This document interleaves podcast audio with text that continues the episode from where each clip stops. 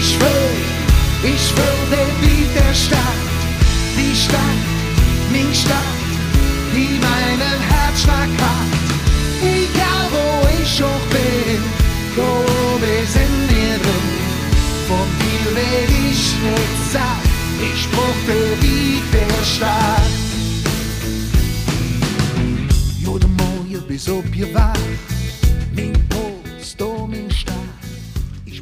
Herzlich willkommen zu unserem Podcast Nummer 3.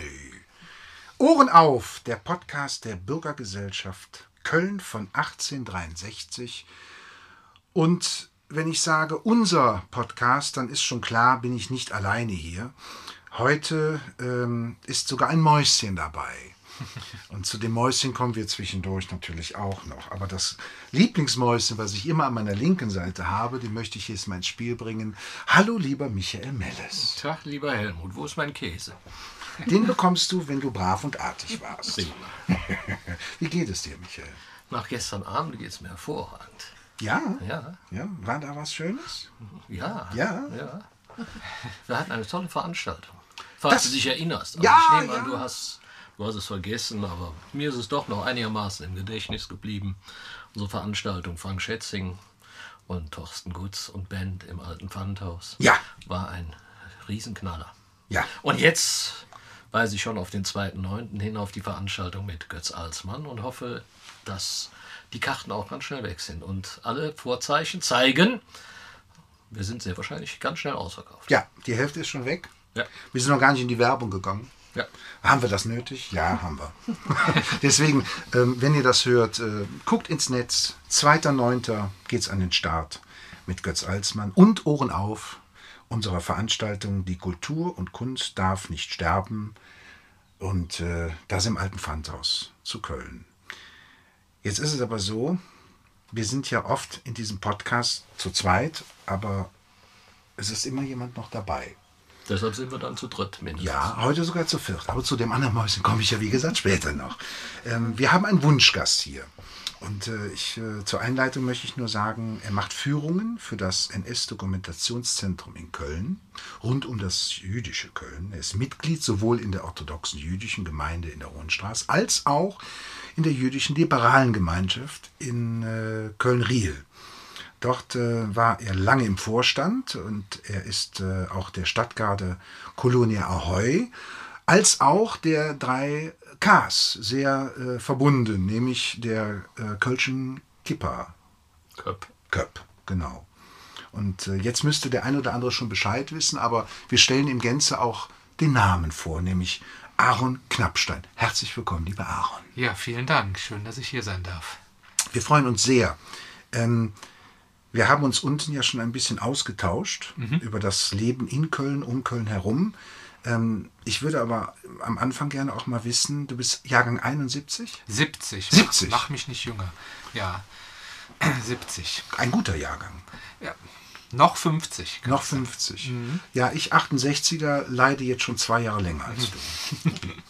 Geht ja. Wie geht's dir? Äh, sehr, sehr gut. Äh, ja, komme gerade aus dem Urlaub, also alles gut. Bin froh, dass ich hier sein darf. Also alles ist in Ordnung. Im Urlaub gewesen. Mhm. In Griechenland.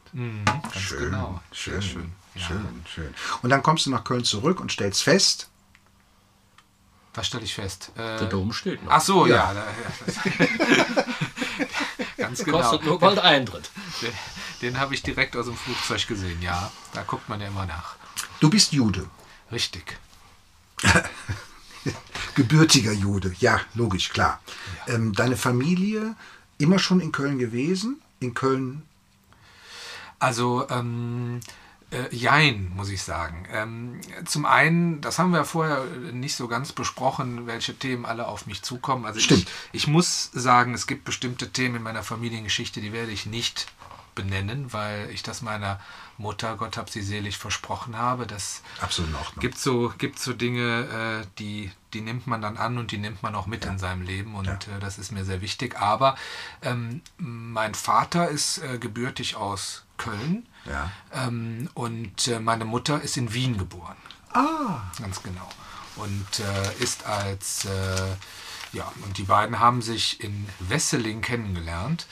Und äh, ja, sind dann, äh, ich weiß, habe gehört, in einer Eisdiele und meinem Vater ist sein Eis auf die neuen Pumps meiner Mutter gefallen. Und äh, dann haben sie sich wohl relativ äh, angeschrien, laut angeschrien in der Eisdiele, sodass sie beide rausgeflogen sind. Und dadurch haben sie sich kennengelernt. Ja. Genau, und äh, sind äh, ja dann relativ schnell äh, haben sie sich äh, zusammengetan. Und ähm, ich bin auf der anderen Rheinseite, dann also zwischen Köln und Bonn, in Niederkassel bin ich aufgewachsen. In, ähm, Guido Kanz würde sagen, in einem kleinen Fischerdorf am Rhein in Porz geboren und dann äh, in Niederkassel aufgewachsen und war somit äh, immer in Köln, mh, immer mal mit äh, Auslandsaufenthalten. Also ich habe in Südafrika eine Zeit lang verbracht, ich habe in Dänemark gelebt, ich war in Israel zum Militärdienst, wow. aber ich bin ähm, immer wieder nach Köln zurückgekommen. Ein bewegtes Leben. Ja, ich bin ja auch schon 50. Ja, ich vergaß. Ich vergaß. Israel zum Militärdienst, das finde genau. ich interessant. Ja, also ich, ähm, also dieses, äh, ich bin nicht sehr jüdisch aufgewachsen, also nicht in einer Familie, wo das so, äh, das, es gibt ganz viele Brüche, sage ich mal, in, in, in so Familien, äh, mhm. die, ja, wo man nach dem Krieg irgendwie lebte. Und äh, daher dann als Jugendlicher, wo ich gesagt habe, so, ich äh, das Judentum ist jetzt meins und da will ich hin in diese Richtung. Ähm, da habe ich dann gesagt, wie macht man das am besten? Und äh, das war so ein, eine Möglichkeit für mich, eine Verbindung zu meinem Judentum aufzubauen. Und es gibt die Möglichkeit für sogenannte Diaspora-Juden, also ja. Jüdinnen und Juden, die nicht in Israel leben, äh, dort einen Teil des oder einen Militärdienst abzuleisten. Okay. Die, äh, die Israelis, sowohl Frauen wie Männer, gehen ja ähm, um einiges länger zum Militär, Männer drei Jahre und äh, Frauen zwei Jahre. Und ähm, das ist bei den Diaspora-Juden nicht so. Das sind okay. also äh, damals äh, zehn Monate gewesen. Aber das war gut. Das hat mich sehr verbunden mit äh, Israel und mit, mit dem Judentum. Ähm, es hat mich auch andere Dinge gelehrt. Es hat mich auch gelehrt, zum Beispiel, dass ich lieber in Deutschland lebe. Also, weil das Ziel ist natürlich gerade bei, diesen, bei diesem Militärdienst für die Diaspora-Juden, dass sie letztendlich da bleiben. Also die israelische Regierung möchte ja sowieso, dass möglichst viele Jüdinnen und Juden in Israel leben. Und da ist das ist schon so Teil des Ganzen, dass man, dass man äh, gezeigt bekommt, wie sich das lohnt. Aber ich ähm, habe halt gemerkt, dass ich sehr, sehr europäisch, sehr deutsch ticke und äh, Israel ist schon auch ein hartes Pflaster. Es ist halt ähm, sehr schnell, sehr laut, äh, eher geprägt auch durch äh, die vielen Einwanderer aus Nordafrika und äh, aus anderen Bereichen der Welt. Das war wunderschön, aber ich habe gemerkt, so, nee, mein, meine Heimat ist Köln und da gehe ich auch wieder hin zurück. Was empfindet man, wenn man die Bilder aus dem Fernsehen der letzten Wochen sieht. Die Angriffe, die Gegenangriffe. Natürlich ist das schrecklich, weil ich habe eine bestimmte Beziehung zu Israel, wie sehr, sehr, sehr viele Jüdinnen und Juden. Nicht alle, das kann man auch nicht immer so über einen Kamm scheren, aber man hat eine bestimmte Beziehung alleine aus der Tatsache, und das ist etwas, was ich dann auch später in meinem Leben immer wieder empfunden habe. Ich komme sofort zurück auf die Frage, aber wenn ich so an die 90er Jahre denke, mit den, mit den Anschlägen zum Beispiel in Solingen und Mölln und Hoyerswerda mhm. oder eben auch jetzt äh, in Halle, äh, so, da sind dann so Momente, das sind wenige Momente in meinem Leben gewesen, aber wo ich gezweifelt habe, ob ich am richtigen Ort lebe. Und ähm, wo ich dann denke, ich bin froh, dass ich eine Möglichkeit habe, wo ich hingehen kann. Wenn ich nicht mehr weiß, ob ich vielleicht woanders leben mhm. kann. Und dann weiß ich, ich kann nach Israel, deswegen habe ich eine bestimmte Beziehung, wie viele andere auch. Und deswegen leidet man dann mit, auf jeden Fall. Ich habe keine direkte Verwandtschaft in Israel. Also es ist jetzt nicht so, dass mhm. ich das an, an, an Familie festmachen kann. Ich habe natürlich viele Freunde dort, um die hat man Angst. Aber ähm, ich bin zum Beispiel jemand, der überhaupt nicht einverstanden war mit vielen politischen Entscheidungen von Netanyahu und äh, kein großer Freund seiner Art der Politik. Und es hat mich unheimlich geärgert, dass man ganz oft in Diskussionen, in, in, ähm, ja, in Gesprächen mit Menschen hier in Deutschland äh, in diese Position gedrängt wird, diese Politik so ein bisschen verteidigen zu müssen, mhm. weil plötzlich hat man ja, es heißt immer 82 Millionen Virologen, 82 Millionen Bundestrainer und da hat man 82 Millionen Menschen, die denken, sie könnten den Nahostkonflikt lösen. Also ja. da hat jeder was zuzusagen. Ja. Ja. Ne, ganz anders als bei vielen anderen Dingen, die auf der Welt passieren. Und das ist schon extrem schwierig in so Situationen, auch von Freunden und Bekannten. Also Leute ne, kommen da mit Aussprüchen, das ärgert einen zutiefst und trifft einen auch zutiefst. Und äh, das macht natürlich, ähm, ja, das ist schrecklich. Ne? Und wenn, wenn dann heißt, äh, wenn die dann auf den Demos nicht rufen, irgendwas gegen Israel, sondern äh, ich sage das jetzt mal auch hier so laut, scheiß Juden und so, das wird ja dann gerufen oder Juden ins Gas oder so, dann trifft das sehr, sehr stark. Und ähm, wenn dann davon gesprochen wird, dass irgendwelche roten Linien nicht verschoben werden dürfen, die sind schon längst verschoben. Und das ist schlimm, dass da zu wenig passiert. Also ich kann von meiner äh, Geschichte erzählen. Ähm, in der Grundschule gab es einen Freund, da wusste ich gar nicht, ist er Christ, ist er Protestant, ist er Moslem, ist er Jude? Also, das war mir egal. Hm. Das war halt ein Freund. Bis jemand anders sagte mal, mit dem bist du befreundet, der ist doch Jude. Bin ich nach Hause gegangen und habe meinen Opa gefragt, der immer für mich ähm, die Galionsfigur war, und habe gesagt, Opa, ähm, ist, ist Jude was Schlimmes?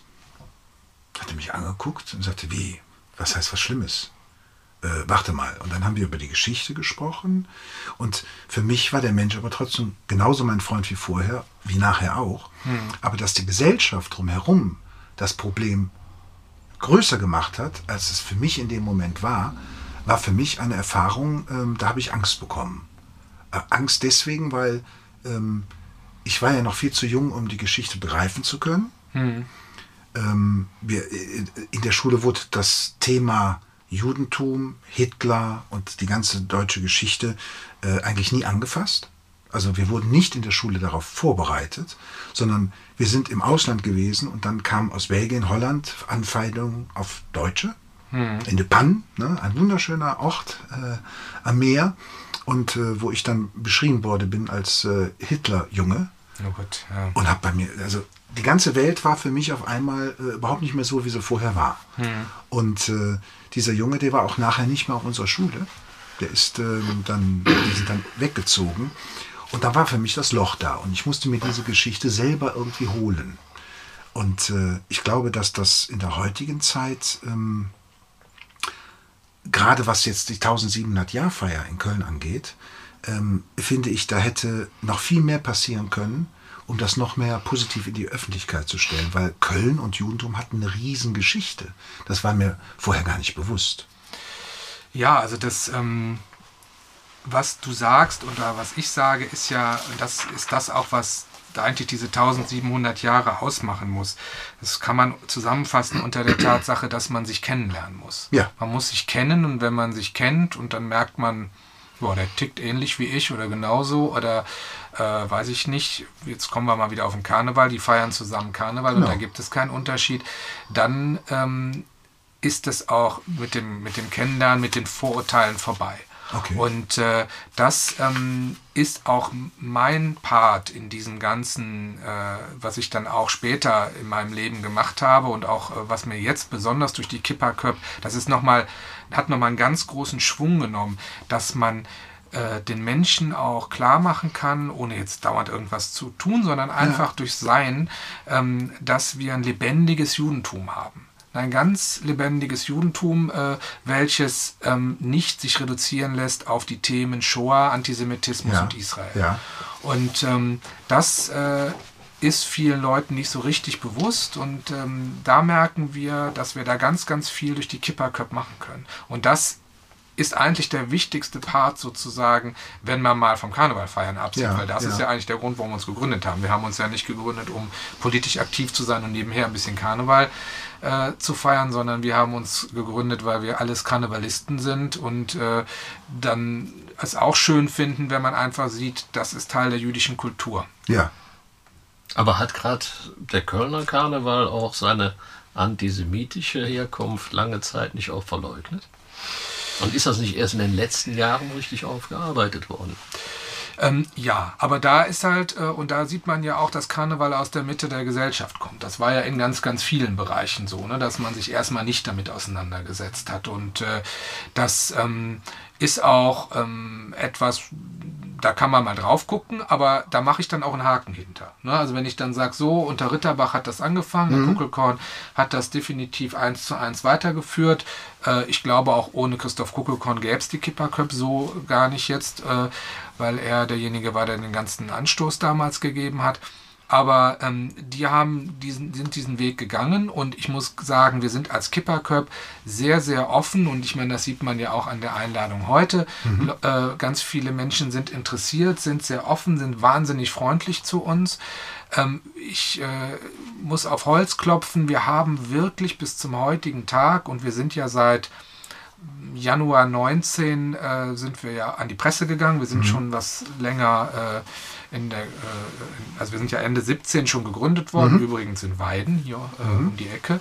Ähm, aber äh, wir sind 19 an die Presse gegangen und wir haben bis zum heutigen Tag keine antisemitische Zuschrift bekommen. Nichts. Wir haben, ne, und wir sind auf Facebook sehr aktiv. Ja. Wir haben über 2600 Follower auf Facebook, was für so einen kleinen Verein eine relativ viel, große Zahl viel. ist. Ja. Ne? Ja. Und äh, auch dort, wo es ja so einfach ist und wo wir wissen, dass jeder irgendwas zu sagen hat, haben wir keine einzige ähm, an, wirklich antisemitische Zuschrift. Wir haben manchmal so AfD-Zuschriften, die wollen uns so ein bisschen auf ihre Seite ziehen. Mhm. Äh, das versucht man ja so ein bisschen. Ne? Wir, wir sind ja gegen die Muslime, deswegen sind wir ja für die Juden.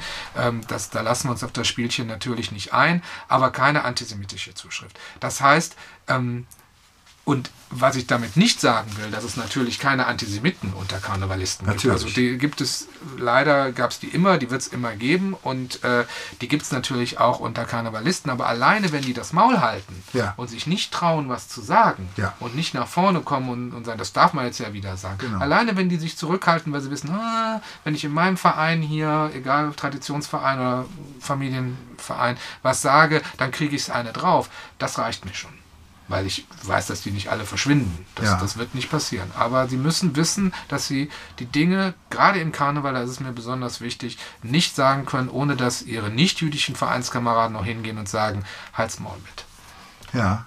Das ist schon ein Riesenerfolg. Das ist bisher ein Riesenerfolg und das ist auch das, was ich verlangen würde. Also wenn ich das mitbekommen würde irgendwo, ich sage jetzt mal bei wir haben ja aus ganz vielen Vereinen Mitglieder oder, oder ne, und wenn ich das wüsste, dass das in irgendeinem Verein passiert, da würde ich nicht als erstes fragen, was ist mit dem passiert, sondern was haben die anderen gesagt.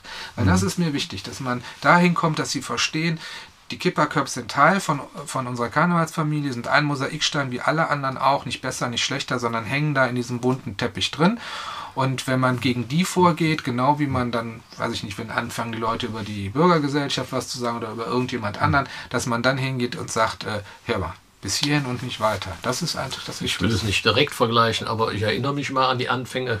Helmut hat ja auch gesagt, du bist Mitglied bei der Stadtgarde Kolonia Heu. Mhm. Auch wenn man damals sich zurückerinnert, war am Anfang möglicherweise auch ein Naserümpfen. Und wenn ich heute sehe, wie beliebt, wirklich richtig beliebt die Stadtgarde Kolonia Ahoy ist. Es gibt Tänzer, ich glaube ich auch zum Beispiel nichts Besseres als das Tanzchor. Äh, aber der ganze, die ganze Gesellschaft ist ja sowas von akzeptiert und mittendrin und der André Schulze-Isford macht da sicherlich auch einen grandios guten Job. Mhm. Also da sieht man das sicherlich auch. Äh, Nochmal einen Schwenker zurück zu der, zu der Frage, wenn man diese Bilder aus dem Fernsehen sieht, also meine Frau und ich, wir waren also 2019 in Israel, wir waren in Tel Aviv, in Haifa, in Jerusalem. Und ich hatte, und wir sind wirklich auch schon viel gereist, ich hatte noch nie, und das habe ich damals auch zu meiner Frau gesagt, am Abend, bevor wir da hinkamen, hatte ich noch nie gehabt, dass ich sagte, ich habe irgendwie ein ungutes Gefühl, ein, ein komisches Gefühl, mhm. morgen dieses Land da zu betreten. Meine Erfahrung war vollkommen anders. Es war wunderschön, Tel Aviv eine Weltstadt, modern, hell, tolle Strände, Jerusalem, unheimlich interessant. Äh, und ich habe nirgendwo, im Grunde genommen nirgendwo Polizei, Militär oder sonst was gesehen. Die war mit Sicherheit da. Aber da sieht man nach meinem Empfinden auch die Wirkung und den Einfluss, den die Medien auf uns haben. Denn die Realität ist oftmals ganz anders. In Jerusalem wohnt der Jude neben dem Palästinenser. Ich glaube, das erkennt man auch oben an den Wasserfässern teilweise, mhm. hat man uns erklärt. Die einen haben schwarze, die anderen weiße Wasserfässer. Und für uns war es ein, ein tolles Erlebnis, insbesondere weil die Bürgergesellschaft Köln 1910 in der Marienkirche, die ja heute noch wunderbar erhalten ist, eine Dreikönigskapelle dort gespendet hat, die man sich da ansehen und die wir auch da besucht haben, direkt gegenüber dem Friedhof, wo Oskar Schindler beerdigt liegt. Und das kann ich auch nur mal empfehlen, wenn man eine Reise nach Jerusalem und überhaupt Israel machen kann. Das war großartig, auch die Menschen waren toll. Also mir hat es unheimlich gut gefallen. Aber ich sehe dann natürlich auch jetzt, wenn ich die Bomben sehe, die Granaten, da denke ich auch immer, mein Gott, da warst du vor zwei Jahren, äh, das muss ja fürchterlich sein. Mhm. Und wir hatten gestern Frank Schätzing bei unserer Veranstaltung zu Gast, der äh, ja nun auch Breaking News sehr, sehr lange in, äh, auch in Israel recherchiert hat, lange in Jerusalem im Hotel gewohnt hat. Und der berichtet eigentlich auch wunderschön, ganz toll, ganz toll Sachen. Also wie gesagt, äh, ich war froh, als wir wegfuhren, dass ich da war und ich würde auch gerne, wirklich gerne noch mal hinfahren, auch mit, mit einer Gruppe mal von Mitgliedern der Bürgergesellschaft. Wenn wir nochmal nach Köln kommen, wir haben ja 1700 Jahre jüdische Gemeinde. Das ist wohl auch die älteste jüdische Gemeinde nördlich der Alpen, wenn ich das richtig, gelesen habe. Und wir haben in Köln ja eine Vielzahl von Spuren auch des Judentums. Ich wusste vorher gar nicht, erst als ich mich mit dem Thema so richtig befasst habe, dass zum Beispiel auch die Fahne Israels wohl in Köln erfunden worden ist. Genau, richtig, ja. Äh, und wenn ich dann an die Synagoge denke in der Rohnstraße mit über 4000 Mitgliedern, das Dietschhaus, Karstadt, Hohenzollernbrücke etc., finden wir ja überall Zeichen von Judentum in Köln. Also eine, eine unheimlich lange Geschichte. Ja. Das ja. hat alles der Jüd gemacht. Ja. Oh, vieles, vieles. vieles aber, ne, aber man, es sind ja trotzdem nur kleine Teile von Köln. Aber es ist, es ist eine sehr wechselhafte Geschichte gewesen. Es gibt äh, äh, viele, viele Jahrhunderte des Nebeneinanders und äh, auch dieses, diese erste Erwähnung, 1700 Jahre, das bedeutet ja, da dadurch schon eine jüdische Gemeinde in Köln bestand, dass sie definitiv länger da sind. Man geht also von mindestens 1800 Jahren aus, aber da gibt es natürlich keinen Nachweis.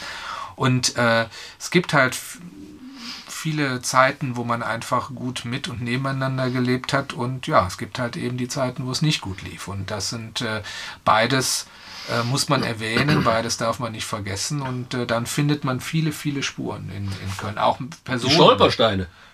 Ja, von Günter Demin natürlich. Genau, das kommt, das kommt aus, das kommt aus Köln. Aber auch wenn sie Personen, ob das jetzt Karl Marx war, der eine Zeit lang in Köln gelebt hat, oder Moses Hess, äh, da äh, Edith Stein, ne, die äh, ähm, in Köln war. Also da, da, findet man viele, viele Personen und äh, eben, eben auch ganz viele einfache Menschen, die in, die in Köln gelebt haben. Und wenn ich jetzt an die denke, die dann auch emigriert sind äh, in der NS-Zeit, da habe ich ja auch viele kennenlernen dürfen. Die meisten sind jetzt verstorben oder so alt, dass sie nicht mehr nach Köln kommen, aber da habe ich einige kennengelernt, die die haben Köln auch wirklich wahnsinnig vermisst. Ne? Das mhm. muss man sagen, weil die damit sehr, sehr viel Positives immer verbunden haben. Wie ist denn der typische Jude? Den gibt es nicht. Ach. Nee, den gibt es nicht. Also da, äh, also das ist auch gut so. Ja, das ist auch gut so. Ne? Also, also André Kovac, ja. der Geschäftsführer von ähm, 3 der, zu 1. Genau, genau von genau. dem Verein, der das Ganze organisiert. Richtig. Mit dem saß ich vor ein paar Wochen zusammen weil ähm, also wir wollen was zusammen machen, auch dass ein Kölner Künstler, der in Köln lebt, einfach für ähm, den Verein und für das 1700 Jahr Feierfest, was ja schon war, aber was ja noch bis zum Ende des Jahres soll ja noch weiter gefeiert werden, etwas Musikalisches beitragen sollen. Dann haben wir uns erstmal kennengelernt. Ähm, der war bei einem kleinen Konzert von mir und äh, dann saßen wir danach zusammen und wir haben sehr viel gesprochen, auch getrunken und vor allen Dingen viel Spaß gehabt. Und ähm, ich wusste noch nicht, in was für ein Rennen ich da gehe. Und da war eine, eine Gilbert David auch. Äh, ne? ja. genau. Und äh, dann kamen Witze, typische Judenwitze, wo ich am Anfang gestockt habe, weil der so, also dieser Humor ist ja so selbstironisch mhm. und so sarkastisch Und äh, wo ich schon ein peinliches Gefühl hatte, dass ich darüber lache, und dann guckte der andere zu mir und sagte, Helmut, schluck, wir trinken drauf und lach einfach, weil mit Humor und mit der Würze können wir über die Dinge heute sprechen und das bewegt uns zu dem, dass wir es anders sehen können. Und das war für mich ein Opener. Und den habe ich auch gefragt, wie ist denn der typische Jude? Sagt er auch, die jede nicht. Es gibt genauso faule, genauso arme wie reiche und intelligente. Dieses Bild, was wir von dem Juden haben, das ist totaler Quatsch. Das ist ja das genau, was ich meine. Das, äh, also es ist ja so ein, ich habe das ja, wir haben ja den, die Kipperköp gegründet, so Ja. als Karnevalsverein und dann, Ja. ne, wir wollten Karneval feiern. Die meisten unserer Gründungsmitglieder und auch die danach kamen, sind in anderen Vereinen in Köln seit Jahrzehnten aktiv. Blaue Funken, Rote Funken, Altköln, äh, Prinzengarde. Also wir haben ganz viele aus anderen Vereinen wollten Karneval feiern. Und dann haben wir aber gemerkt, was ich ja eben schon sagte, dass wir das so ein bisschen in die Gesellschaft tragen. Wir, Ja. Wenn wir bei Facebook was, äh, wir, wir schreiben viel über Karneval, aber wir schreiben eben auch, wenn wir Pesach feiern oder Chanukka oder eins der jüdischen Feste oder wenn wir irgendwas Besonderes haben, dann gibt es dafür ein Posting und wir merken, wie die Leute reagieren. Und dann so, ach, das, hm, und erzähl doch mal und erklärt doch mal und, und wir können die Leute dadurch erreichen. Das ist etwas, weil der Karneval so verwurzelt in unserer Stadt ist, haben wir die Möglichkeit. Mehr als das andere Ja. Bereiche vielleicht können. Leider sage ich dazu. Ne? Also wenn ich zum Beispiel an die Kultur denke oder auch an den Sport, dann würde ich mich da genauso drüber freuen, wenn das möglich wäre. Ist aber durch den Karneval wahrscheinlich ein Stückchen mehr möglich, weil man mehr Leute erreicht. Und ähm, damit können wir zeigen, äh, dass es ähm, ja, dass es alle möglichen Menschen jüdischen Glaubens gibt in dieser Stadt und dass sie halt genauso sind wie der nicht-jüdische Nachbar, die nicht-jüdische Nachbarin. Was ähm, mir uns ja auch oft begegnet, gerade in Bezug auf den Karneval, ist, dass die Leute uns ja fragen, was ist denn jüdischer Karneval? Genau. Es gibt auch Menschen, die wollen bei uns eintreten Ja. und die sagen dann, ja, wir wollen äh, jüdischen Karneval feiern. Das, das gibt es nicht. Es gibt keinen jüdischen Karneval. Es gab es auch vor dem Krieg nicht. Das ist nicht etwas, was verschwunden ist durch die, durch die NS-Zeit. Es gab immer Juden und Jüdinnen, die Karneval gefeiert Ja, haben. ja. Klar gab es jüdische Karnevalskünstler, die es heute nicht mehr gibt. Das liegt aber an der Masse. Dann, ne, ja klar, wenn 1933 16.000 Juden in Köln gelebt haben, dann ist das so eine große Zahl gewesen. Immer noch eine kleine Zahl an der Gesamtbevölkerung. Das ist ja auch immer so, dass Leute denken, das waren irgendwie 10, 20, 30 Prozent. Es waren nie mehr als zweieinhalb Prozent äh, jüdischen Glaubens in Köln. ja. Aber da war natürlich mehr und dann gab es eben auch jüdische Karnevalskünstler wie Hans-David Tober, der auch als der verdötschte Jüt in die Bütt ging. Aber der hat keinen jüdischen Karneval gefeiert, weil es den nicht gibt. Ne, und ähm, wir wurden auch schon, ich, ich bin mal durch den Gürze nicht gelaufen mit den Kipperköp, da fragte mich jemand, ja, äh, was ruft der denn zu Karneval? Da wusste ich überhaupt nicht, was der meint. Dann sage ich, ja, Kölle Allah, was soll ich denn rufen?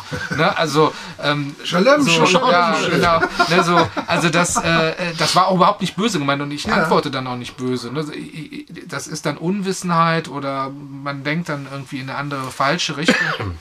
Und das ist halt einfach das, was die Leute sagen, ja, okay. Oder wenn wir eine, wir haben unsere äh, Veranstaltungen gemacht, äh, ich muss mir mal überlegen, durch Corona, ich glaube, es waren noch 20. Ja, also äh, Ich kann mich an das Jahr 20 nicht mehr erinnern. mehr erinnern. Falafel und Kölsch heißt das. Genau, Das ja, ist unsere ja. Veranstaltung, die wir in der Synagogengemeinde gemacht haben. Werden wir auch hoffentlich, wenn Corona will, auch in äh, 22 wieder machen. Und das war eine wunderbare Veranstaltung, wo wir wirklich Falafel, es gab wirklich zu essen, ne? also man konnte dort Falafel essen, man bekam Kölsch und wir hatten äh, ein, ein kölsches Programm, unter anderem die, ähm, die Blauen Funken in ihrem Jubiläumsjahr und so.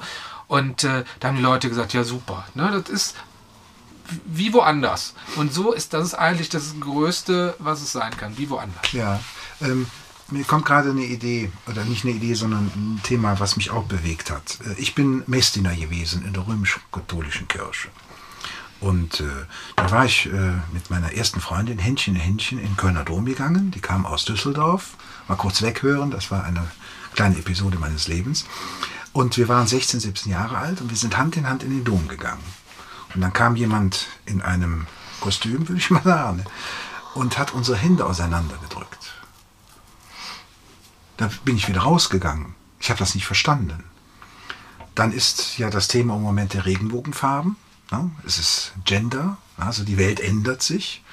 Und äh, die gleichgeschlechtliche Liebe ist ja eine Heuchelei in der römisch-katholischen Kirche. Ähm, wie, ist, wie geht der Jude mit der gleichgeschlechtlichen Liebe um? Ähm, auch da ist die Frage falsch, weil ähm, der, da muss ich wiederkommen, und das kann ich jetzt auch ein bisschen besser begründen, vielleicht sogar als eben, wo das ja eher so ein Gefühl ist. Äh, das Jüdische oder der Jude, den gibt es nicht. Also die, äh, die jüdische Religion hat ganz verschiedene Facetten, mhm. die parallel nebeneinander stehen. Ja, mhm. also bei uns gibt es ja keine Institution, äh, ich sage jetzt mal wie in der katholischen Kirche, die Bischöfe oder der Papst, keine Institution, die sagen kann, das ist der richtige Weg und das ist der falsche Weg. Ah, okay. Jede Gemeinde, also jede jüdische Gemeinde weltweit ist autark eigentlich. Ja, also die, ähm, wenn, wenn ein Rabbiner angestellt wird bei einer Gemeinde, dann gibt es eine Stellenausschreibung, der muss sich bewerben, der kommt vor, die, vor die Welt, den weltlichen Vorstand der Gemeinde und wird entweder angestellt oder nicht. Wenn er nicht gefällt, wird er mit einer Kündigungsfrist entlassen. Also das ist wirklich, jede Gemeinde ist sehr autark und diese verschiedenen Richtungen im Judentum, liberal, reformiert, wenn man mal jetzt ja. so politisch ja, spricht, ja. links angefangen, liberal reformiert, dann geht das über konservativ, orthodox bis ultraorthodox. Und ähm, da ist aber keiner oben oder unten. Die ja. denken das alle von sich, das wie bei jeder Richtung, ne, äh, sind die Besten und dementsprechend haben sie äh, mehr zu sagen. Das ist aber nicht so. Der sogenannte Oberrabbiner in Israel ist ein Oberrabbiner gewählt von orthodoxen Gemeinden. Die liberalen Juden auf der Welt, die die Mehrheit der Juden weltweit ausmachen, erkennen den Oberrabbiner Israels nicht an, weil okay. er halt eine andere Religionsrichtung hat. So. Ja. Ähm, und das heißt, wir haben verschiedene Richtungen. Und die sehen das natürlich mit der Thema Homosexualität oder queeres Judentum ja. natürlich komplett unterschiedlich. So wie das man sich das auch vorstellt. Ne? Die Ultraorthodoxen, ja. da existiert das angeblich nicht. Die Orthodoxen reden nicht drüber. Bei den Konservativen ist das schon viel offener. Ja. Ähm, und bei den Liberalen und Reformierten ist es überhaupt gar kein Problem. Da gibt es ja auch ähm, Rabbinerinnen zum Beispiel. Ja. Ne, die erste Rabbinerin weltweit kam aus Deutschland, noch vor der NS-Zeit. Und, ähm, und daher ist das da auch sehr unterschiedlich. Ich selber äh, lebe mit einem Mann, also mit verheiratet mit einem Mann. Und ähm, ich war in der Zeit, wo ich äh, Vorstandsmitglied war der ähm, jüdischen liberalen Gemeinde in Köln, war ich äh, als offen schwul lebender Mann äh, acht Jahre Vorstandsmitglied im gewählt und wir reden jetzt hier über die Anfang der 2000er Jahre und so, also vor, vor 20 ja. Jahren. Das ist schon äh, lange her. Das heißt, da war das gar kein Problem. Damals habe ich den orthodoxen Rabbiner aus Köln äh, gefragt. Ich sage, wollen wir nicht auch mal gucken, dass wir was für Menschen, ähm, äh, queere Menschen auch in der Orthodoxie machen, weil viele, viele Menschen äh, sich entscheiden, ich lebe mein, sag mhm. jetzt mal, queeres Regenbogenleben oder ich lebe jüdisch und das ist halt total schade, weil sie damit dem Judentum verloren gehen. Und dann hat, dann hat er ja. mir geantwortet, die gibt es bei uns nicht. Also so war damals ja. die Einstellung. Das hat sich schon geändert, das ist offener geworden, ähm, aber das sind ja auch Entwicklungen und auch da muss man sagen, das sind Entwicklungen, die sind in der nichtjüdischen Gesellschaft in den 20 Jahren, in den letzten 20 Jahren auch passiert. Das macht es auch nicht besser oder schlechter. Ne? Da äh, lernt man nicht unbedingt was aus dem Minderheitsein. Man kann ja auch nur durch Begegnung ins Gespräch kommen, treffen und thematisieren, aufmachen. Man also, muss es, genau, thematisieren ist auch wichtig. Ja. Was ich eben sagte, nicht nur da sein und treffen und kennen, man muss es auch offen besprechen. Ja. Ich weiß nicht, äh, ob ihr noch euch an Alfons Silbermann erinnert, der, äh, Soziologe hier aus Köln, Professor für Soziologie, der Soziologe in Deutschland nach dem Krieg, der war in je, allen möglichen Talkshows. Äh, muss man sich, also wenn, ich glaube, dass wenn du ihn sehen würdest, würdest ja. du dich erinnern. Also ein ganz äh, empathischer, sehr lauter, äh, direkter Mensch, der war auch gewählt in den Synagogen, ich glaube im Vorstand weiß ich nicht, aber in der Repräsentanz, also das sind so 20 Leute in der Synagogengemeinde, die den Vorstand wählen, ähm, der war auch offen schwul. Ja. Da hat nur kein Mensch drüber geredet. Ja. Ne? Das, wenn der das in der Synagogengemeinde nochmal thematisiert hätte, weiß ich nicht, ob man ihn gewählt hätte. Ne? Also man muss das thematisieren und man muss dann ähm, auch offen und klar äh, darüber sprechen. Und so sind dann genauso Menschen lernfähig innerhalb der jüdischen Gemeinde wie außerhalb der jüdischen Gemeinde. Ja, bei uns in der äh, Gemeinde in Köln-Löwenich ähm, ist das von mir thematisiert worden mit meiner Familie.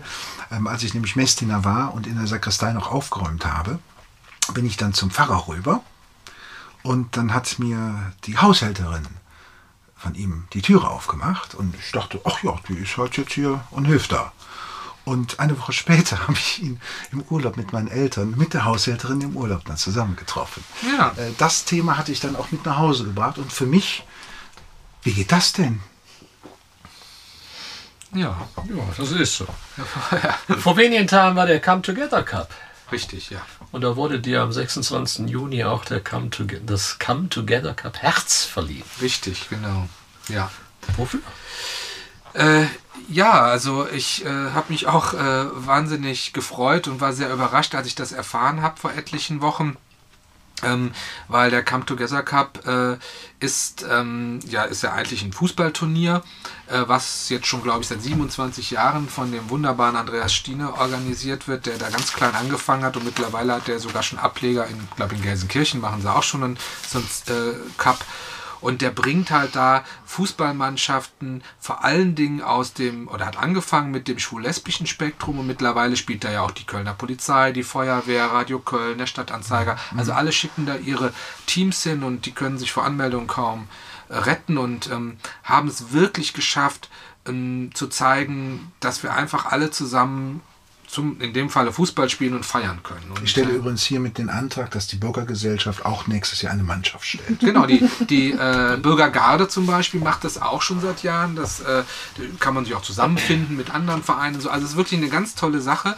Und die verleihen halt jedes Jahr dieses ähm, CTC, also Come Together Cup Herz, äh, an jemanden, der sich ähm, sozial und in bestimmten Themenbereichen äh, engagiert und äh, haben halt dieses Jahr wegen auch wegen 1700 Jahre gesagt, sie wollen ein Zeichen setzen gegen Antisemitismus und jemanden aus der jüdischen Gemeinschaft auszeichnen. Ähm, natürlich kam da wahrscheinlich dann auch dazu, dass ich eben als schwuler Mann lebe. Das ist natürlich in diesem Zusammenhang auch etwas, was vielleicht nicht uninteressant war. Ähm, und dass ich eine Dauerkarte beim 1. FC Köln habe, hat dann vielleicht auch noch was Ganz gebracht. wichtig, ganz wichtig. Also leidensfähig sozusagen. ja. Und äh, daher ist das ähm, äh, eine große Ehre gewesen. Aber ich habe es wirklich ganz klar so gesehen, äh, dass man mich schon als Person ausgewählt hat, aber dass damit wirklich äh, auch die jüdische Gemeinschaft in dieser Stadt ausgezeichnet wurde und all die Menschen, die seit Jahren, weil äh, ich habe ja in der Gemeinde, ich habe auch in den 90er Jahren mal äh, damals eine schwul-lesbisch-jüdische Gruppe gegründet. Äh, das war ein, ein Riesending auch in der Stadt und darüber hinaus. Also ich war da immer sehr aktiv. Wir haben da auch sehr viel gegen Antisemitismus gearbeitet und daher hat man da wohl gedacht, Ja, doch schön. jetzt Herzlichen er, jetzt Glückwunsch. ist Ja, 50, Glückwunsch. jetzt kann er auch mal. Nun machst du ja auf Führungen Ja. durch Köln, Stadtführungen. Und wir werden ja bald auch, so Gott will, und das Geld reicht, einen neuen, ein neues Museum in Köln haben, nämlich das Ja. Mikwa, das Genau. heißen. Genau. Was wird uns da erwarten? Ähm, also nicht ich. die Führungen, die ich mache, sind äh, in der Stadt, aber ähm, das äh, jüdische Museum wird, äh, ich glaube, wirklich eine Sensation werden. Also ähm, ist ja wie immer in Köln, dauert es natürlich viel länger und kostet mehr als. Kosten äh, laufen wieder aus dem Ruder. Ja, ja, das ist ja so. Äh, die Diskussion, die am Anfang entstanden hat, da hat sich die jüdische Gemeinschaft ja sehr zurückgehalten. Da ging es ja um den Standort, ne, weil viele gesagt haben, ach, dieser schöne Platz, der wird dann da zugebaut und so, dass das historisch ja nie ein Platz war, sondern nur durch den Krieg so entstanden ist, äh, fand ich damals so als jemand, ja, als Historiker fand ich das, ich finde das okay, wenn das da steht, aber die jüdische Gemeinde hat sich sehr zurückgehalten, weil es nicht unser Museum ist. Es ist nicht das Museum der, der jüdischen Gemeinde, sondern ähm, das soll ja ein Museum von der Stadt oder für die Stadt sein. Aber dieses Museum wird eine Sensation, finde ich. Äh, ich habe jetzt schon zwei, wir haben auch von den Kipperköp eine Online-Präsentation mal ähm, äh, veranstaltet, wo äh, Frau Dr. Twiehaus äh, das vorgestellt hat. Das wird ja wie, ein bisschen wie die, dieses Bild des Eisberges, äh, so gefühlt 10% über der Erde und 90% unter der Erde entstehen. Klar, äh, ja. Man kann unten dann nicht nur durch das jüdische Köln laufen, sondern gleichzeitig durch das römische Köln, weil das Prätorium ja Teil dieser Ausstellung sein wird und auch das äh, christliche Goldschmiedeviertel. Das heißt, das wird eine Kombination sein von dieser Geschichte. Und das ist einfach toll. Und vor allen Dingen über der Erde, und das war mir auch besonders wichtig, also nicht, dass jemand auf mich gehört hätte in dem Zusammenhang, aber wenn ich in ein jüdisches Museum gehe und sehe zum x-ten Male 25 Tora-Rollen und 23 Tora-Schilder und dann langweilt mich das. Und ich finde, das Kölner Museum wird ein wird konzipiert sein und wird über Menschen reden. Also es Ja. wird so Stationen geben, wo über Menschen geredet wird, die dann äh, vorgestellt werden und dann eben deren ähm, Arbeit auch in dieser Stadt. Und unter anderem wird es auch Hans-David Toba sein, den ich eben kurz angesprochen habe mit dem verdötschten Jüt. Also es wird auch ein Karneval List gezeigt. Ähm, und ich weiß, dass das Museum auch zum Beispiel den Orden des KKK, also des Vorgängervereins von uns, des kleinen Kölner Clubs, ähm, ausstellen wird, den damals Karl Küpper äh, bekommen hat, als er bei dem, der ist nämlich ja. aufgetreten beim kleinen Kölner Club und hat dort einen Orden bekommen und den hat der Sohn auch an das Jüdische Museum zum Beispiel. Und jetzt wird es auch demnächst einen kleinen Kölner Clubweg geben. Genau, richtig, ja, auch schön. Da auch Was ist der Melles informiert? Ja, das ist ist ja gut Wahnsinn. vorbereitet. Wahnsinn. Ja, gut vorbereitet. Das ist ja die Man muss Zeitung lesen, da findet man auch vieles. Ja, also. Ähm, Das ist eigentlich das nur schön. ein Trampelpfad. Ich gucke nur YouTube und Simply. Es ist ein Trampelpfad. Es war ein Trump. Oder war? Ja. Es war ein. Also es ist mittlerweile äh, liegen ein paar Steine drauf, äh, aber äh, ich fand, ähm, also ich hatte, ich hatte die Idee und habe das auch eingebracht in die, äh, in die Bezirksvertretung. Äh, äh, ich ich fand es dann sehr schön, dass es wieder, äh, ich sag mal, politischer, politikertypisch dann auch so schön übernommen wurde. Als ich es dann nach später nach der Entscheidung in der Zeitung gelesen habe, dann stand da so, ähm, es ist unser Beitrag zu, ein Beitrag zu 1700 Jahre. Ähm, also es hörte sich, las sich dann so, als ob die Idee so aus der Politik kam, kam sie aber nicht. Das sieht man über öfter so. Ja, ja, das äh, ist ja ist ja auch nicht ganz so. Können sie ja auch, ist ja auch in Ordnung. Aber äh, wir haben dann überlegt, wo das denn sein könnte und dann gab es auch eine Ortsbegehung und dann hatte man uns erst diesen dieser Grünstreifen, in dem dieser, also es ist hinten am Ja. äh, Kartäuser Wall Ja. ja, dieser Grünstreifen, ich sag mal zwischen äh, Prinzengarde-Turm und vorne. Ja. Und ich gedacht, das ist viel zu groß. Also ich finde für so einen kleinen Verein und so, ich sag, nee, ne, also das finde ich zu groß. Und dann habe ich, was ist der mit dem Weg, hat der einen Namen? Und dann haben, wurde dann auch nachgeguckt und dann, nö, der hat keinen Namen. Sag ich, das finde ich viel sympathischer, ehrlich gesagt. Und auch, dass das mal ein Trampelfahrt war. Ich finde das überhaupt nicht, ich finde das, ehrlich gesagt, hat das so eine Geschichte irgendwie. Ne? Ja. Und äh, das haben die Schüler, die da zum Gymnasium gingen, haben da, sind da immer so quer rüber. Das hat mir der Ulrich Soenius, der ja auch bei uns Mitglied ist, der ähm, von der IHK Köln, der hat äh, uns gesagt, ja, der ist nämlich da aufs Gymnasium gesagt, da sind wir immer so quer rüber, wenn wir aus der Bahn kamen. Ja klar, Eifelstraße, Genau. Haltestelle, rüber zum Humboldt-Gymnasium. Genau, zum ja. Umweltgymnasium schön über die Wiese. Und dann haben sie das später gepflastert und äh, das wird jetzt genau unser Weg, direkt in der Nähe halt zu der, der Prinzengarde, blaue Funken und rote Ja. Funken. Und vor allen Dingen, was ich noch sagen will, unser, also ich sag schon unser, der damalige äh, Präsident des kleinen Kölner Clubs, also mein Vorgänger im Amt, Ja. kann man sagen, ähm, der Max Salomon, der hat wirklich um die Ecke in der Lothringer Straße gewohnt und da liegen auch zum Beispiel seine äh, Stolpersteine. Und daher ist das auch eine schöne Kombination, die, die aber durch Zufall jetzt wirklich entstanden ist. Aber das finde ich eine schöne Sache, weil ähm, die Urenkelin von Max Salomon wird im November nach Köln kommen und äh, dann wird man das äh, dementsprechend eben auch zeigen können. Und das finde ich ist, ist, ist sehr, sehr schön. 1700 Jahre jüdische Gemeinde. Ja. Was werden wir dieses Jahr noch erwarten können? Außer einem kleinen Weg. Ja, oh, es wird, es gibt ja, glaube ich, 1500 Veranstaltungen äh, bezüglich 1700 Jahrfeier, aber in ganz Deutschland. Das ist ja ein Verein, der hier gestartet ist und auch äh, das Jubiläum hier aber zieht sich durch ganz Deutschland. Ähm, ehrlich gesagt bin ich nicht im Verein so aktiv, dass ich jetzt sagen kann, äh, was alles kommt. Ich weiß aber, eine ganz große Sache wird werden, ähm, äh, das nennt sich Sukkah XXL. Man, äh, Im Judentum feiert man äh, am Ende der hohen Feiertage im Oktober das äh, Laubhüttenfest. Das heißt äh, im jüdischen Glauben Sukkot. Und da werden halt äh, ja, man sagt so Laubhütten gebaut. Ne, das geht eine Woche lang, das Fest. Hm, da sitzen wir dann drin und essen und trinken was. Und äh, äh das ist in Israel schön. In, in Köln ist das im oft im Oktober nicht so schön, in so einer Laubhütte zu sitzen. Deshalb aber ist es ja Laub. Ja, genau, es ist so.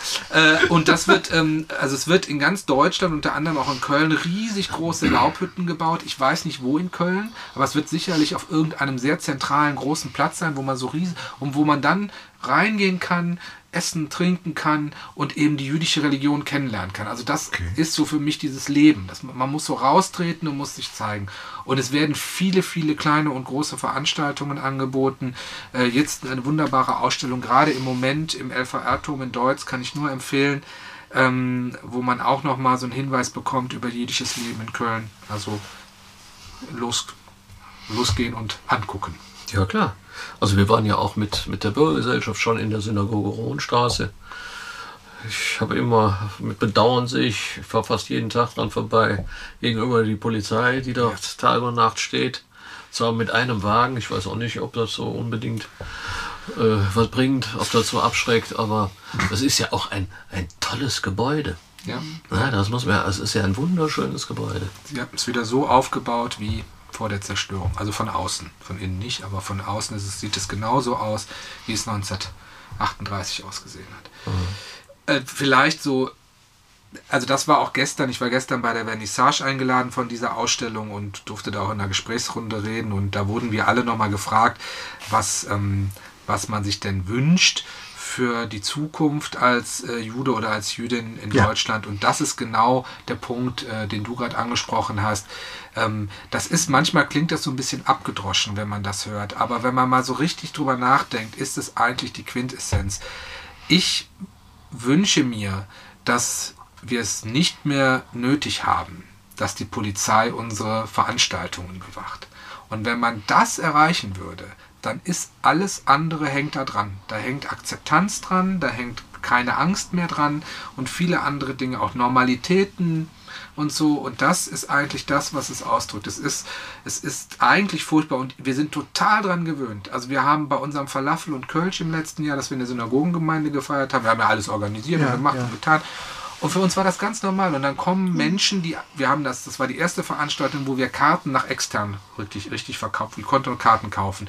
Dann kamen also Leute, die kannten uns so nicht. Und die mussten dann durch eine Sicherheitsschleuse an der Polizei vorbei, durch eine Sicherheitsschleuse ihren Personalausweis zeigen und konnten dann zu einer Karnevalsveranstaltung Wahnsinn, gehen. Ja. Und, ja. und guckten und dann musste ich das ja auch thematisieren und dachte, hm, hoffentlich zerstöre ich jetzt hier nicht die Stimmung. War überhaupt nicht so. Aber da kam ich überhaupt nicht mehr drauf. Ich habe überhaupt nicht mehr drüber nachgedacht. Ne? Und das ist eigentlich schlimm, dass ich nicht mehr darüber nachdenke, durch eine Sicherheitsschleuse zu einer Veranstaltung gehen zu müssen. Und wenn wir das schaffen, dann haben wir vieles geschafft. Dann können wir doch uns nur anschließend darüber sprechen, thematisieren, genau. zusammenbringen, zusammenfügen. Und zusammengebracht äh, hat uns ja auch heute äh, den Wunsch von dem Mäuschen, um nochmal auf das Mäuschen zu kommen.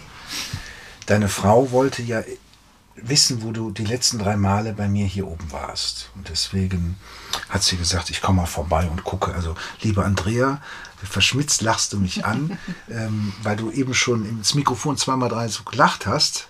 Äh, schön, dass du heute mit dabei warst. Und ähm, hast du denn auch noch ein, eine Frage an den Aaron oder eine Idee der Hinführung zu unserem Podcast heute? Oh, das ist jetzt Überraschung. Schwierig, ja. schwierig und überraschend. Ja, aber ich möchte nur sagen, dass es äh, mir sehr gut gefallen hat, dass ich auch wieder ganz viele Eindrücke jetzt gewonnen habe und wie man Sachen sieht und wie man sie nicht sieht. Und äh, ich finde das, also mir ist das unheimlich wichtig und ich war auch, glaube ich, eine derjenigen, die das auch forciert hat, äh, dass wir dich eingeladen haben. Ähm, dass dieses, was du gerade zum, zum Schluss gesagt hast, dass man nicht mehr darüber nachdenken muss, dass wir alle zusammen schön feiern können und dass ihr äh, diesen Verein gegründet habt, finde ich absolut toll und äh, vielleicht äh, war auch überfällig eigentlich. Ja. Ja? Und äh, aber man muss auch die Traute dazu haben und das ist manchmal schwierig und ähm, das gefällt mir und ähm, ich hoffe, dass wir mal bei einer Veranstaltung bei euch dabei sein können und das auch mal mit, mitzuerleben, ähm, wie, wie gefeiert wird. Und äh, ja, Gerne. bin, äh, ja, wir sind ja, äh, Elsbeth und ich sind ja ähm, auch äh, zuständig für die Kultur, die ja jetzt auch zwei Jahre eigentlich brachgelegt gelegen hat. Wir haben unser Programm gemacht. Ja, und dann war vorbei. Das Fischessen haben wir noch gemacht und dann war nichts mehr. Und das ist so traurig. Und ich fand das jetzt gestern auch dann so ermunternd, dass man doch wieder irgendwas machen kann. Und wenn es nur in kleinem, manchmal sind ja auch gerade die kleinen Sachen, die wunderbaren Sachen, die nicht diese Massen anziehen. Und ich freue mich jetzt, dass wir bald wieder loslegen können und ähm, ja, dann wieder neue kulturelle Sachen machen. Und ich hoffe, dass man auch mal diese Seite, die, die NS-Dokumentation vielleicht auch mal besuchen kann und äh, auch da mal ein, äh, eine Führung machen kann und äh, unter Ja. fachkundiger Das Schöne ist, ja, wenn man, sich, wenn man sich so trifft und spricht miteinander, kommen ja Ideen, Ja. dann kommen ja Genau, kleine Initialzündungen. Genau. Und äh, lieber Michael, ähm, da du ja der Erste bist und Nicht der, der Viertel vor zwölf. nicht der Viertel vor Zwölfte, gebiert dir natürlich das Abschlusswort, bevor ich dann hier Bevor gleich du das allerletzte darf. Wort hast. Also ich möchte nur sagen, in einer Stadt, die sich ja wirklich für ihre Weltoffenheit so rühmt und die immer nach draußen schreit, kunterbunt und jeder willkommen und alle sind Licht, gehört auch der jüdische Karneval dazu. Das muss eine Selbstverständlichkeit sein, genauso wie damals die Gründung einer Stadt gerade mit schullesbisch etc. Das ist, muss genauso alles selbstverständlich sein. Äh, Und das wäre natürlich schön. Und da ist möglicherweise auch der Karneval ein wunderbares Sprungbrett, das auch nochmal nach außen zu dokumentieren. Ich glaube, das sind aber tatsächlich im Geheimen hier und da noch Bretter zu bohren. Ich denke schon, dass da in dem ein oder anderen Kopf doch noch Vorbehalte sind, die entweder aufgrund äh, von Nichtwissen, Vorurteilen existieren. Aber ich bin mir absolut sicher und dass man das mit einem guten Außenauftritt unterstützt, aber dann auch von anderen, wie auch ein Come Together Cup oder wie ein Podcast bei der Auf Bürgergesellschaft, jeden Fall. einfach da hilfreich sein können. Und das würde mich freuen, wenn man dazu auch einen kleinen Schritt beigetragen hat. Und ich kann nur sagen, herzlichen Dank für die Zeit. Und mich hat sehr gefreut, dass du gesagt hast, selbstverständlich, da bin ich dabei. Danke. Ja, ihr Lieben, was haben wir gelernt? Es gibt nur Karneval, es gibt keinen jüdischen Karneval, es gibt nur Karneval, es gibt nur Menschen in Köln. In allen Couleurs leben wir so zusammen. Und äh, Ohren auf für den nächsten Podcast und das, was wir noch alles so miteinander treiben können. Ich sage mal in die Runde, bleibt gesund, madet Jod, Shalom. Shalom. Shalom. Deine Hände sind hier widerstehen. Ohne dich kann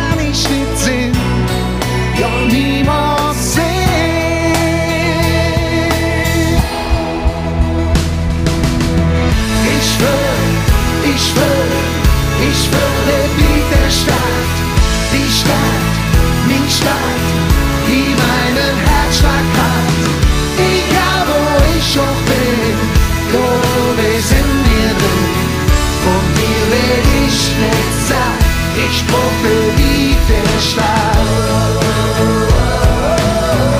Ich brauch der Beat der Stadt. Von dir werd ich nicht satt, egal wo ich auch bin, wo wir sind wir drin. Brauch der Beat der Stadt. 86 Bilder, zusammen sind wir eins. Multikulti, mal laut, mal links. Zwei dunkle Türme, die strahlen hell und lachen über uns ihr Bell. Für uns die Eisbock, da machen wir Platz. Denn wir spielen für die Meisterschaft. Über eine Million, ja nicht durch das Feuer. Ja, aber gut, wir halten zu dir. Dinge Helden sind hier, widerstehen. Ohne dich kann ich nicht sehen, ja niemals sehen.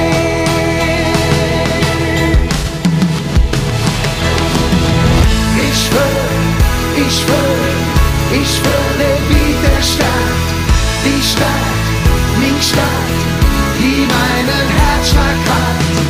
Egal wo ich auch bin, wo wir sind nirgendwo. Und hier will ich nicht satt, ich brauche wie der Stadt.